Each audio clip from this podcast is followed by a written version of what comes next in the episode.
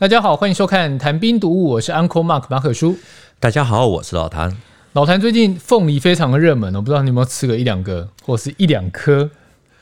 我有胃食道逆流啊，所以不太能吃凤梨。是啊。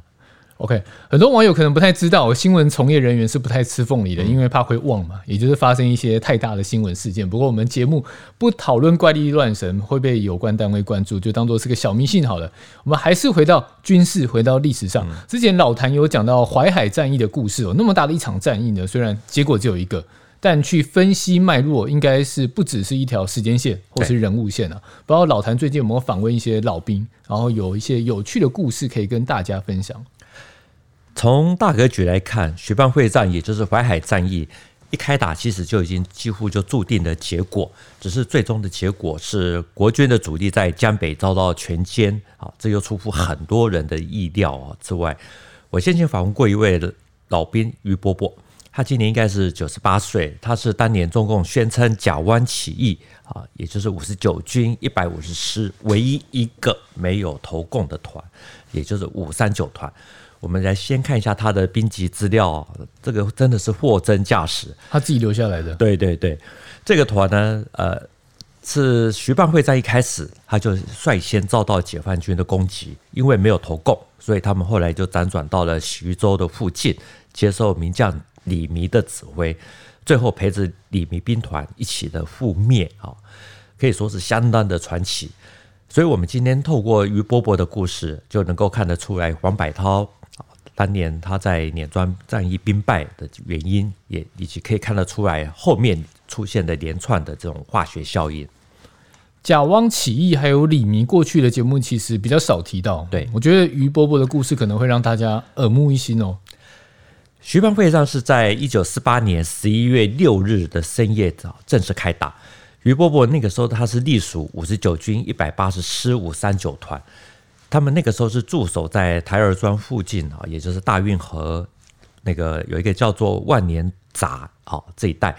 解放军是在七日就已经开始在率先攻打这个地方，准备要渡河来截击黄百韬兵团。到了十一月八日，负责大运河防线的七十七军还有五十九军，他们是在那个八日就决定投共啊，一百八十师五三九团呢却拒绝。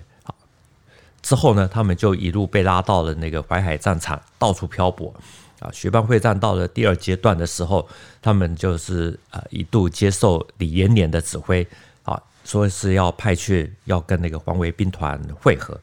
到了徐蚌会战的第三期，也就是第三阶段，也就是杜聿明、邱清泉、李弥他们的部队撤离徐州，被然后被围在陈官庄这一带嘛，然后一直到了一九四九年。一月十日，全军覆没，总共六十五天的徐蚌会战就结束。那于伯伯他们的这个五三九团呢，就撑到了是最后一天，而他的那个时候，他的额头也中弹，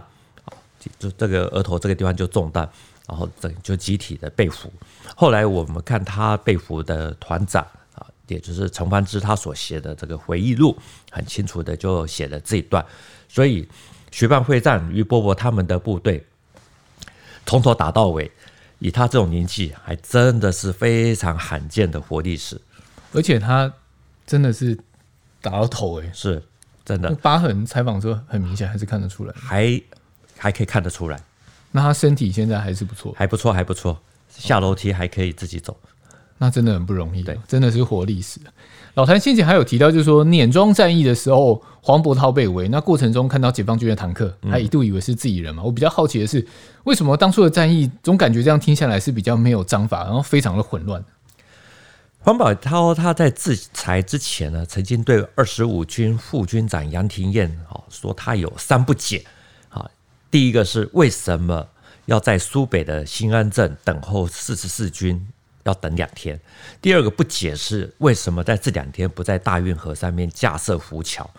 第三个是李弥既然后来要回头来救我，可是为什么当初不在曹八旗来掩护我后撤？三不解的说法流传非常的广。其实我们在看徐蚌会战相关的报道，或是那种书籍著作，包括电影，几乎通通都有这样子一段的说法。我们先简单了解一下徐蚌会战它的起因啊，就会比较好了解。一九四八年九月二十四日，济南战役它还没有结束，粟裕就已经向中共中央军委提出了建议，准备说要打这个淮海战役。第二天呢，他的建议就被批准，可是附带的一些修正意见。好，到了十一月四日，粟裕就签发了华东野战军淮海战役攻击命令。那个时候大战就已经几乎就是箭在弦上。华野的目的呢，其实非常简单，就是只有一个，就是要吃掉在徐州以东地区以新安镇，也就是现在新沂市啊，以这里为核心的黄百韬第七兵团。他这个兵团呢，下面有四个军，因此粟裕就决心说要调动十个纵队的兵力来进行主要的攻击。另外呢，用山东兵团的三个纵队。向甲湾啊、曹八旗这个地方实施辅助攻击，来割裂黄百韬兵团跟徐州之间的这个联系啊，并且准备看齐徐州来东援的国军。也就是说，一开始的时候他们就已经算好了啊，说这个在徐州的国军会来救。因此，中共官方他们有一个叫做徐东阻击战啊，说的其实就是这一段。总之呢，在兵法上面，就是我们常常强调的，就是用兵就是虚虚实实。粟裕呢，他实际要吃黄百韬兵团，可所以他就故意一直在营造说我要打徐州的假象，来掩蔽他真正的作战企图。我比较好奇的是说，为什么这个目的没有被发现？或者说，我们讲白话一点呢？徐州剿总怎么会摸不透粟裕的企图啊？华东野战军开始要布局的时候，刘伯承。邓小平他们所领导的中原野战军呢，他也在徐州的西方、哈西部开始发动了攻击，而且是继续的向东前进，也等于就是说来策动、所制造徐州要被包围的、要被攻击的这种假象。其实，包括徐州小总他们自己所获得的情报呢，也都是说徐州附近到处通通都出现了共军的主力，所以我们也没不能讲说刘志他们搞不清楚状况，而是他们所得到的情报基本上都是假的。好，也有一种说法就是那个时候其实是老百姓都站在呃这个解放军这边，所以呢都不给真的情报。啊，不是给假的，要么就是以多报假，以少呃，对，以多报少，以少报多，大概都是这个样子。总之呢，据说杜聿明他后来曾经询问这个他的老板刘志啊，说结果刘志就回答说，任何战场上面的任何部队兵力总是会有主次之分，也就是有主力啊，还有这个这个非主力，然后说不可能到处都是主力啊，所以刘志认为说徐州附近出现共军的主力。不可能有那么多的主力啊，再去对付黄百韬。在国军方面呢，到了一直到了十一月五日，蒋介石派顾祝同啊，也是参谋总长啊，到徐州召开军事会议，才那个时候才真正的下定决心说，这个要部队啊向徐州啊徐州收拢啊，向徐州靠拢啊，来阻止解放军攻打徐州啊。可是呢，他又却同时下命令说，在新安镇的黄百韬兵团呢，要先慢一点出发，啊，先等第四十四军由海州啊，这个这个我们看一下地图就知道，从海州啊向西撤到了西安镇啊，然后再再一起到徐州。我们刚刚提到说，徐蚌会战在十一月六号的晚上开打，然后于伯伯跟你分享的故事就发生在这个时候吗？是，应该是第二天哈。我们知道。粟裕他是很会用兵，他是被列为十大善将之首啊，真的是有他过人之处。他本来是要打算说十一月八日深夜才要开始发动徐蚌会战啊，也是淮海战役。可是呢，当他发现黄百韬他在五日的时候就已经开始准备要西撤啊，因此他担心说，如果黄百韬兵团撤到了徐州，跟其他的兵团一起团爆。啊，那解放军就会变成劣势啊，就不太好攻击啊，所以粟裕他就很果断的决定把攻击的时间提前两天，也就是六日晚间就开打。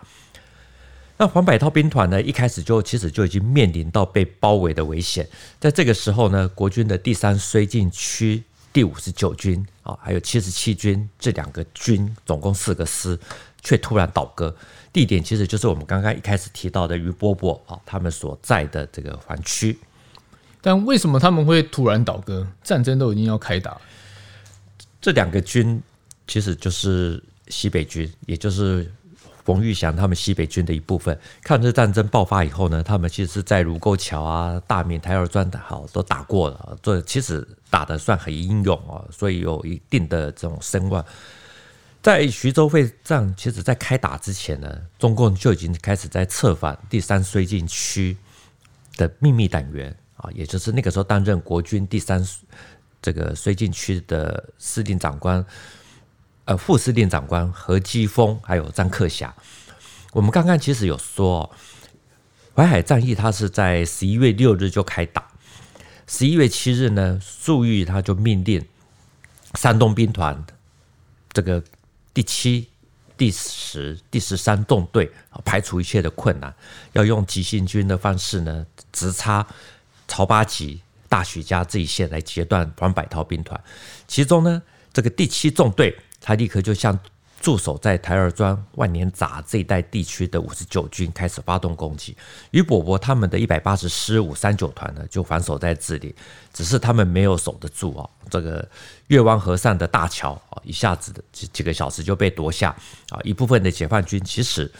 在这个所谓的甲湾起义之前就已经开始渡过了运河。五十九军呢，几个小时其实就已经大概损失了一个营。所以，对对其他的团营呢，就造成很大的压力。啊，这个时候呢，何基丰、张克侠他们本来就已经打算要投共，所以就召开了这个团级以上的这种干部大会。啊，大家就一致的认为说，不投降一定就会可能会被全歼。啊，而且这个他们的部队本来就不是蒋介石的嫡系，平常就已经被防范啊，这个时候又被推到第一线，啊，要当炮灰。所以，甚至于据那个何基丰据说还说。以前蒋介石对我们西北军呢，就像后娘娘的啊，现在他蒋介石急了啊，又要我们给他戴孝帽子啊，所以我们当然不想戴啊。结果到了十一月八日啊，五十九军还有七十七军的部分啊，一共两万三千人就宣布倒戈，就倒戈。那于伯伯他们的部队为什么还坚持？于伯伯他们是一百八十师五三九团哦，这个团呢比较特别的，他们基层其实是。拒绝投共，好，一般而言，这个倒戈都是师长、军长啊这些说了算，基层的士兵就跟着走。可是呢，于伯伯他们所在的五三九团啊，这个多数的基层都不愿意，所以团长陈方之呢，这个城尔东城啊，方是芬芳的芳，灵芝的芝啊，于是就带着部队离开啊，因为你不离开的话，可能啊就会兄弟鬩墙。啊，所以总共没有参加投共的五千多人，就一起撤往徐州的方向。这批残军呢，后来就保留了番号。好，那陈团长陈方之他就变成了代理师长，先归孙元良的十六兵团指挥。后来就只是经过了，后来就奉命说要经过萧县啊这个地方来南下跟黄维兵团会合。然后这个时候就一路上都看到的就是这个国军啊，这个汽车啊、弹药啊到处乱丢，啊，这个感觉就是一种非常的没有章法，啊，他们后来就前进不了，啊，又退回到陈官庄以北的小张庄啊这个地方，一个很小的一个地方，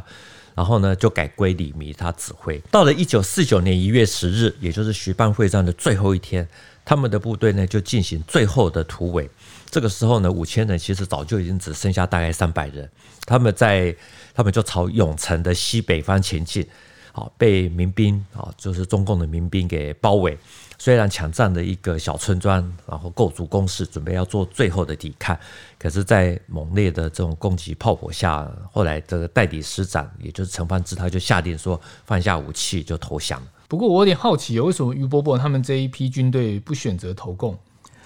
于伯伯说，其实张克侠要投共，其实那个时候大家大概都心里有数，因为张克侠曾经下达命令说，当晚如果作战很激烈的话，假如看到轿车还是什么车子，如果大灯一亮，那双方就要立刻停战，